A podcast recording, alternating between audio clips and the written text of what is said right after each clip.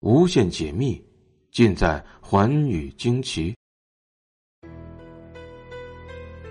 大家好，欢迎收听今天的节目，我是东方。汉朝是中国历史上出现的第二个大一统的朝代，西汉更是中国历史上国力最为鼎盛的一个历史时期，是中国封建社会发展的黄金时代。既然是黄金时代，最能衡量国家经济水平的。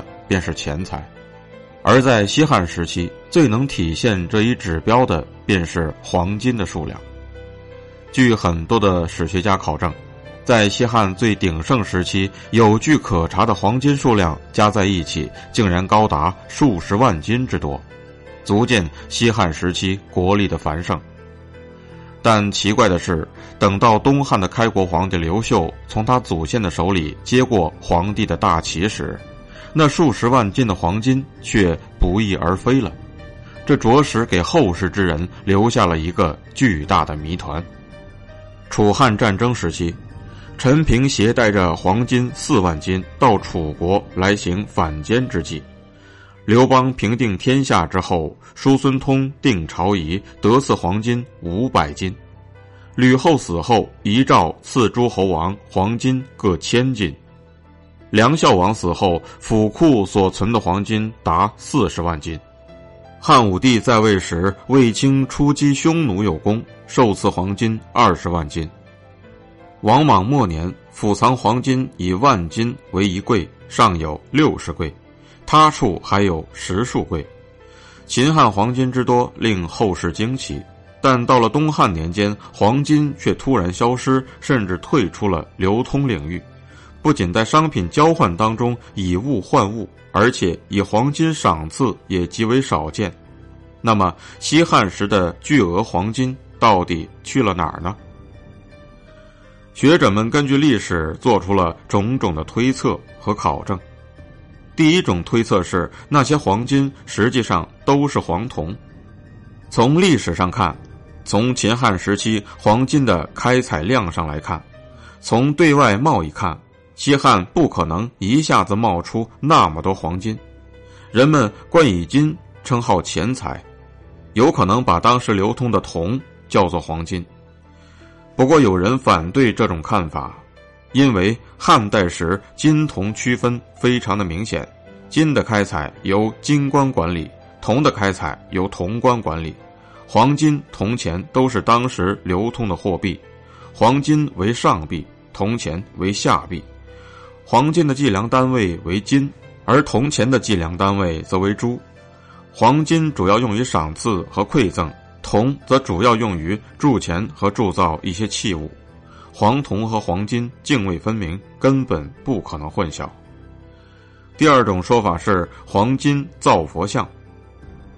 自佛教传入中国以后，到处建寺，到处塑像，大到通都大邑，小到穷乡僻壤，无不有佛寺。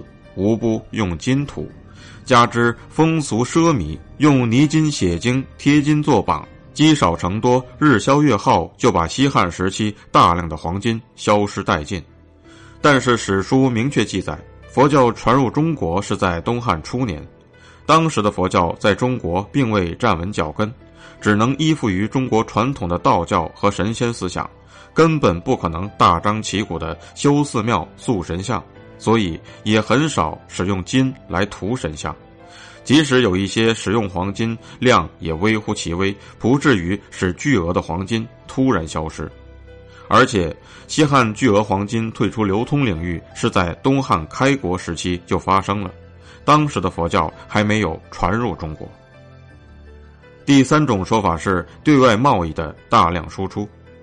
西汉的黄金突然消失，是因为对外贸易大量输出国外造成的。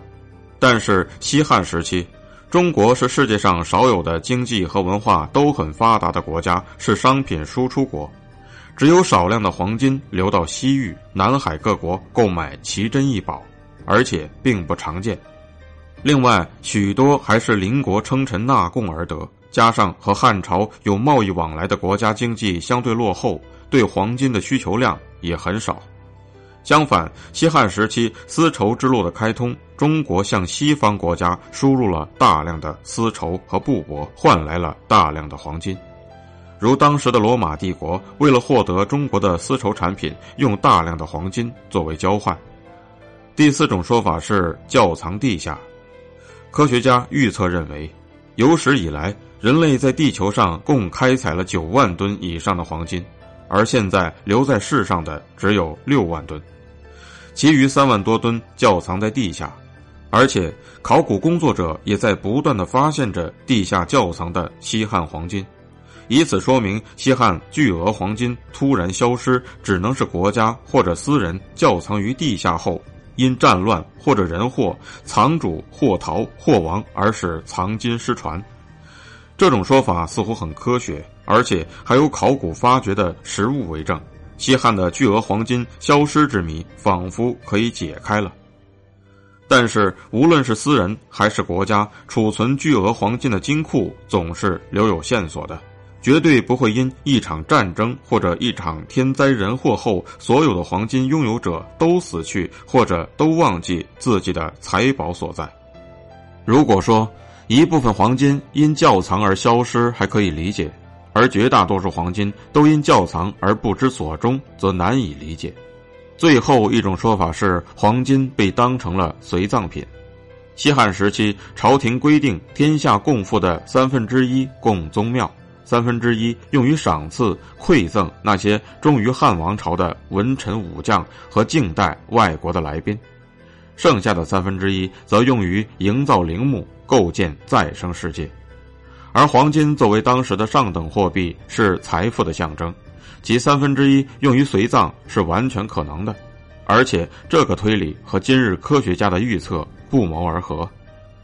但事实上，许多汉代的厚葬墓自埋葬之日起就已经成为了盗墓者的目标，因为汉代有用御衣随葬的习俗，所以汉墓是盗墓者首选的对象。更何况墓中还有可能随葬着大量的黄金呢？埋葬在地下的并不限于黄金，还有银、铜等种种的奇珍异宝。为什么唯独黄金奇迹般的消失了呢？以上的几种说法看似都非常合理，但是却都经不起推敲。西汉巨额黄金的失踪之谜，至今仍然在困扰着人们。感谢您收听今天的节目，寰宇惊奇，明天继续为您解密。